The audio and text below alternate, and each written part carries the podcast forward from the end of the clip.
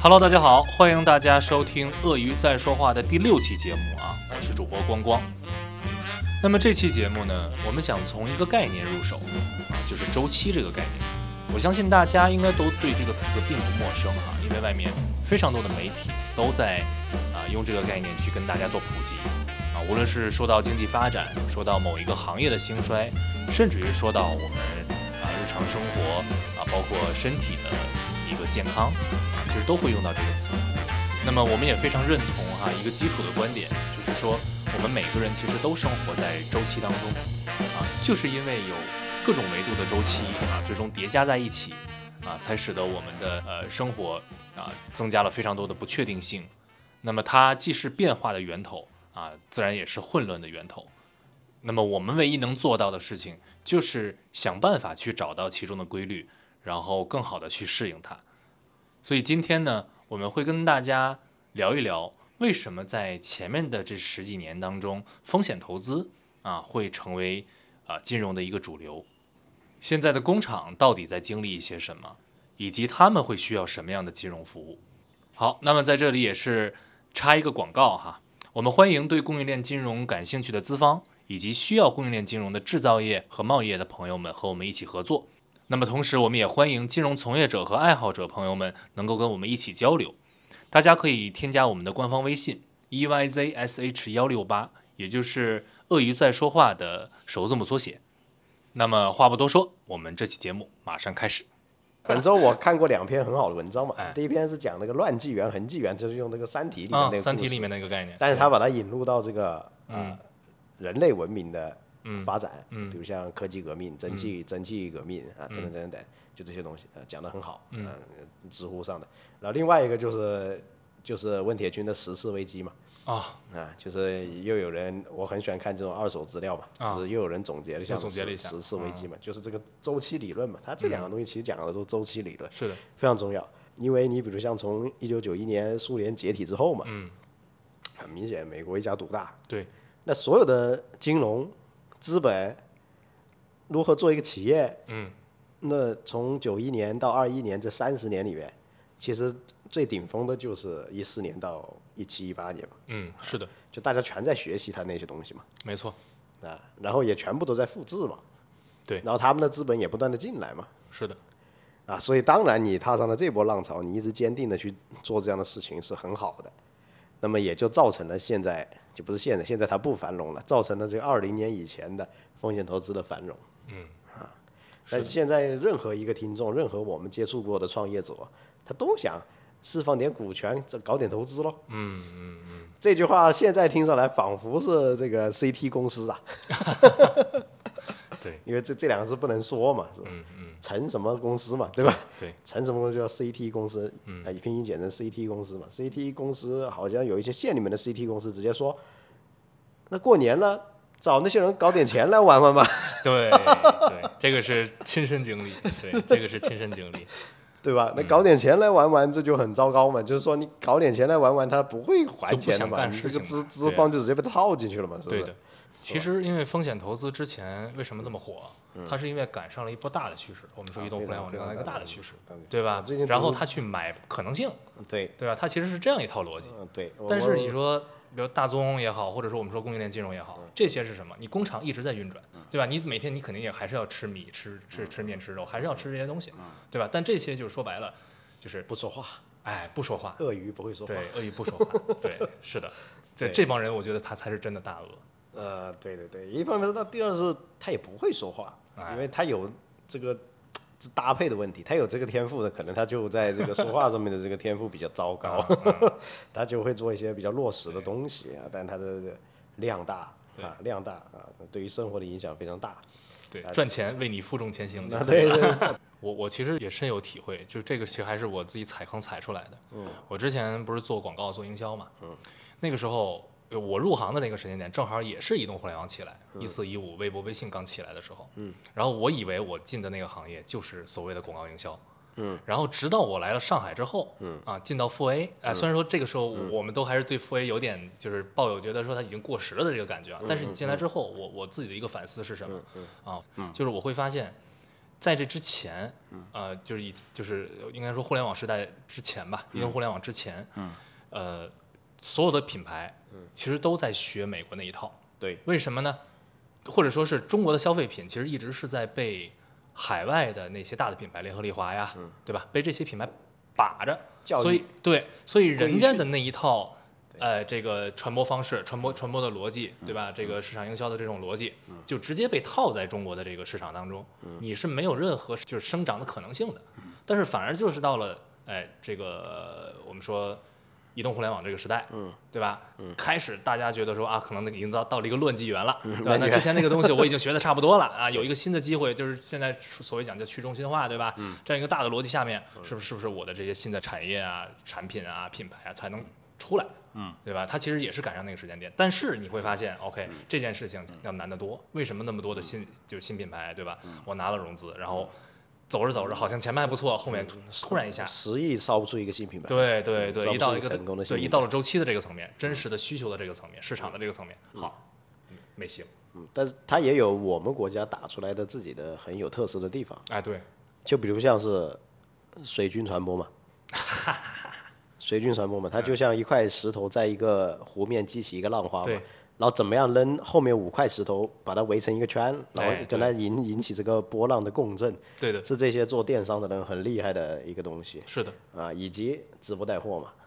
啊 对啊，这些就是电商跟直播带货完全是本土化的营销方法嘛，本土化的打击方法嘛，这个很强，这个就逃脱了联合利华他们美国话语权主导的营销啊，这就是土八路的胜利。啊。虽然说这个胜利，我觉得也也不说很光彩吧，它还是建建立在操纵舆论的基础上，对不对？但是说起土八路这个，还真有点像很有像是农村包围城市嘛，对吧？很有效。哎，它不是那种说一个大喇叭说话的这种对力，对对对，不是这种啊，操纵舆论、水军，那炒作、制造话题，嗯啊，对，跟这个这个光鲜亮丽的投广告，嗯，开一部车，美好生活，你也应该跟我一样。啊，或者喝咖啡啊，这个就完全两个，这是这土八路，真的是。是土八路中对土八路啊，又又跟这个我们第一期话题讲的一样嘛，嗯。就是这个呃最近又在给我推小杨哥嘛，一直推嘛，是。的，那真的是太接地气了，对对，太接地气了，完全就是给你上价格。嗯。啊，十九块九，四十多罐啤酒，嗯，那不就几毛一瓶嘛，是吧？几毛一罐嘛，对嗯这个有效，确实是有效。我感觉我也挺感谢这样一个环境是什么？嗯它其实让非常多的我们说工厂也好，供应链公司也嗯好，摆脱了以前那种说我只能在一个产业链上面当一个小小喽啰的这样一个嗯角色，对吧？他可以直接比如说认识很多那种工厂老板，嗯他们都在想说我自己是不是做一些工厂的自播，嗯对吧？或者说是我哪怕我去找一些现在头部主播也 OK，但至少这个已经摆脱了以前说的一个产业链股你你品牌链的这个这个很对吧逻辑了？就是王侯将相宁有种乎嘛。啊，对对，就是每个工厂老板，他突然感觉自己不仅可以是一个工厂老板，他还可以是一个品牌方。哎，没错，没错。对。嗯呃，当他有了这样一个想法之后，实际上他对于就是我这个工厂自己的这个未来的发展这件事情，嗯。啊，他其实就会有就更强的一个认知。我最近这段时间还就是接触了一个叫做就是厂二代的嗯这么一个一个算它算媒体平台，对，最近在跟他们这边在聊，你会发现中国现在非常多的工厂，呃，已经开始就是。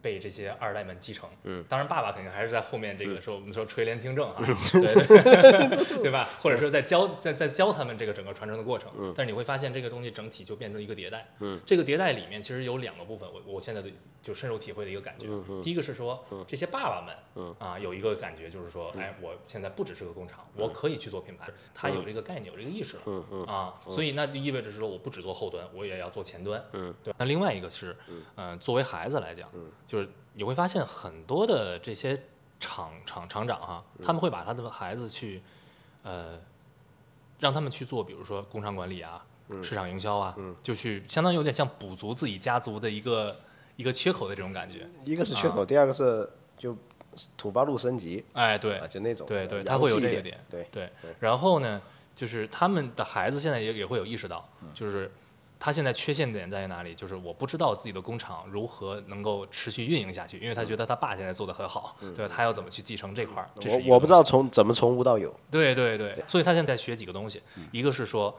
啊、我要怎么拿到订单？嗯所以你会看到非常多的人在讲的是说，我如何为我的工厂开了第一个单，对，这是他要要聊的一个事儿哈。然后第二个他们会聊的一个是叫做什么？呃，就是跟爸爸会去学如何让这个工厂正常运转、运营起来，对吧？如何跟那些叔叔们去打交道？哎，这是他的要第二个学的东西。我我其实觉得第三个他们就是应该要学的一个东西就是什么？就是要知道现金流这个东西，和运营啊和订单一样重要。对吧？运要一样重要。他们往往有这个第三的概念，哎，只是不知道如何操作。是的，是的。啊，嗯，对，这个第一个接订单是一个完全就是两码事，嗯。啊，因为他们的父辈在接这个订单的时候，可能只是因为在屋檐底下躲雨，或者在一家包子铺吃了一个包子，嗯，就跟隔壁桌的老老王攀谈了起来，然后就接到这个单子，然后大家都有同样的就生活经历，呃，对，是的，上山下乡，是的，知青返城，嗯。那么在他的儿子身上没有任何这样的经历，因为他从小就是一个小宝贝。是的，他们在提的是什么事儿呢？就是哎，比如爸爸带着我一起去参加饭局，嗯，然后并不知道里面的很多潜规则，嗯，然后包括说说让他出去买根烟，他也并不理解哦，原来这个就是说他们可能要聊一些私密的话题，这些这些就是有点像是潜规则的这些东西是他要学习的。他们其实现在还在聊这个东西，订单这个东西，嗯，呃。可能父辈那边是因为市场市市场极大，就像我们现在一样。哎，对 对对，所以他们这人可能就哎聊着聊着就就钱。对对，你像我的经验就是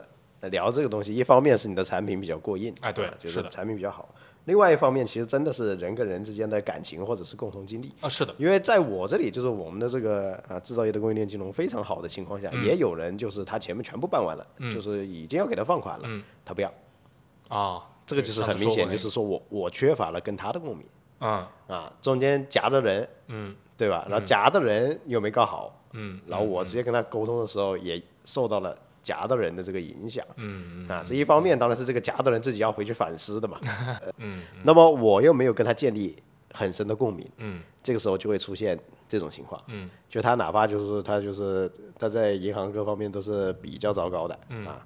他的银行的也搞不定的，两三次都搞黄了啊！那我们这边已经帮他搞好了，那么他他他出现的这就是消极怠工的情况啊，明白，对吧？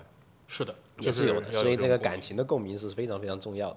二代们是比较难有这样的共鸣，可能也会有留学共鸣或者兴趣共鸣了。是的，对对，但没有磁场啊，对对，但是缺乏生活共鸣。是的，以及苦难共鸣这东西，信仰共鸣，嗯，这这几个东西比较厉害。是的啊，这几个东西会一下就啊让人家做出正确的判断，嗯，正确的判断。一个二，但是这个相对于之前啊，整个营销的话语权直接被 Four A 垄断的时候，那个钱是少了非常非常多的。是的，是的，它也分散。王侯将相宁有种乎嘛？就我本身就是开场的土八路嘛，嗯，我突然一下就发现，哎，他们衣着光鲜的 Four A，我也可以不用跟他打交道。啊，对，我我我需要捧的是。呃，跪舔的是疯狂小杨哥 的团队，对吧？是的，是的，或者是辛巴的团队，甚至是一些呃中腰部的一些直播带货的团队，是的啊，甚至是我自己就建个直播间就自己干了，就自己养几个人就上了。是的，这几个人可能是我原来的工厂员工，或者是我的财务总监。没错，我发现他很有天赋，直接上来跳个舞，他赢了。没错，对吧？那虽然说我们说他压力减小了哈，但是他遇到的那个那那个环境是，其实我觉得是没有变的。就是以前我们说在富 A 把控或者说被大品牌把控的情况下，为什么中间会有经销商的这么一个角色？嗯，对吧？其实是因为说白了，我作为工厂来讲，我这个账期，对吧？我我我实在没有办法，就是说我把这个现金流投在里面投那么长时间，我我其实有点。垫不起这个资，对吧？那现在呢？你比如说我去跟小杨哥合作，或者跟这些头部的这种平台去合作，我依旧还是会遇到像张琪这样的。你你你压压力其实不小，他也要拖你的 管。对，确实确实 不小。你像抖音这边二十多天的这种账期，其实对他们来讲，自己建自己建直播间反倒是账期压力小的，就就拖抖音这二三十天。哎，不然的话还要人家头部主播还要再拖。是的，是的，是的，是的。我我前段时间遇到一个老板，那个老板还在说嘛，他说他现在遇到几个压力，一个是说，哎，抖音平台本身有一个二十多天的账期。对吧？那第二个头部主播这边他会有一账期啊，但是关键的点是在于什么？比如说我现在跟小杨哥合作了，主播这边是会有一个概念叫卖爆了。嗯，什么叫卖爆了？卖爆了就是说我不只是销了我的库存，我还得新再投入生产，嗯，那就意味着是说我的压力就不只是我库存的这部分的这个费用，我还要再加上我其他后面生产的这个费用。对对。哎，他他说。这个东西对我来讲，我觉得非常有诱惑力，对吧？这个找主播卖爆，不谁不乐意啊，对吧？对但是卖爆之后怎么办？我的生产怎么跟上？我这一块的现金流怎么跟上？对对吧？很很现实我我就。非常理解这个东西，嗯啊，因为我原来做咨询行业的嘛，嗯就咨询行业，就是说你搞得好的话，你也要 你会出现卖爆了的情况，知道吧？啊，然后你的团团队嗯呃各种跟不上，对，你要扩张呀，对吧？啊，那么你如果开始就扩张了，嗯，那这个就是那你又没有卖爆，对。对吧？你又要亏钱，对。要养养人，对对对那怎么去解决这样的问题？哎。那我们这就很简单，又回到我们的这个产品嘛，是的 吧？回到我们公司的东西嘛，对，啊，就是很好的帮你去解决这个问题。是的，啊，你就就等于说，你只要把这个现金流做出来，是的，或者说你把这个这个这个你的这个呃企业上到系统上来，嗯，它就有一个你可用随时可用的，等到卖爆了就直接用这个钱，哎，对，是的，就这么回事。是的，是的。这是银行没有办法提供的这种东西啊，我觉得这个点其实特别好，就是非常非常好。对对对，就是、嗯就是说，把老板分成几类人啊。最我们说可可能有些聪明的老板，他们是什么？提前规划，对对吧？提前规划，他提前布局，卖爆这件事情是在他的计划当中的，对对吧？这是最最聪明的一类老板，对对吧？但是对于大部分的人来讲，我我觉得还是说，我们说一个运也好，一个命也好，对吧？但是你又不能说不提前储备，但是你提前储备这个东西还不能你转化成为成本。你提前储备的成本可能很高，对，是的，是的。你临时储备这个期限又很长，哎对赶不上了，或者说是人家就是代卖票价这个这个这个 对对价格太高对，嗯，所以这个其实我觉得是一个这个很关键的是非常痛的痛点，而且最重要的是，其实能规划自己卖爆了，然后他又卖爆了的老板啊，他其实很快就上去了。啊，对，他有这个他不是这个层面的人，呃，他三四年他就他就可能工厂就做到做到这个呃几个亿的营收了。是的，啊他不是这个层面的人，说白了，对对吧？啊，那广大的其实是有点实力的，嗯。挺有实力，也开着迈巴赫，挺有实力，也吃着火锅唱着歌，觉得挺爽。但这个就属于是常规 常规生活，对吧？对对对，对，但是呢，他们想不到，啊，或者是没有人去跟他们说这种东西，对，所以这个或者是或者是这个原原先也没有这个产品，哎，啊，原先也没有这种产品。是的，是那现在现在有了，送到你面前，是的。这广告就来了。是的，是的，是的。对，呃，这就很有很有价值，非常有价值。嗯，鳄鱼在说话是一档金融对谈类播客，高大上的陆家嘴咖啡馆的投资人只是金融的其中一面，真正能够帮助到实体产业且能赚钱的金融，往往潜藏得很深。就像不喜欢说话的鳄鱼，出手是要吃肉的。我们愿意做第一只说话的鳄鱼，能够把更多真实的金融市场通过对谈的方式呈现出来，吸引同类，也吸引猎物。每周一更或者两更。如果你想和我们交流，欢迎添加我们的微信 e y z s h 幺六八，也就是鳄鱼在说话的首字母缩写。我们会经营社群，也会不定期举办一些线上线下的活动，欢迎参与。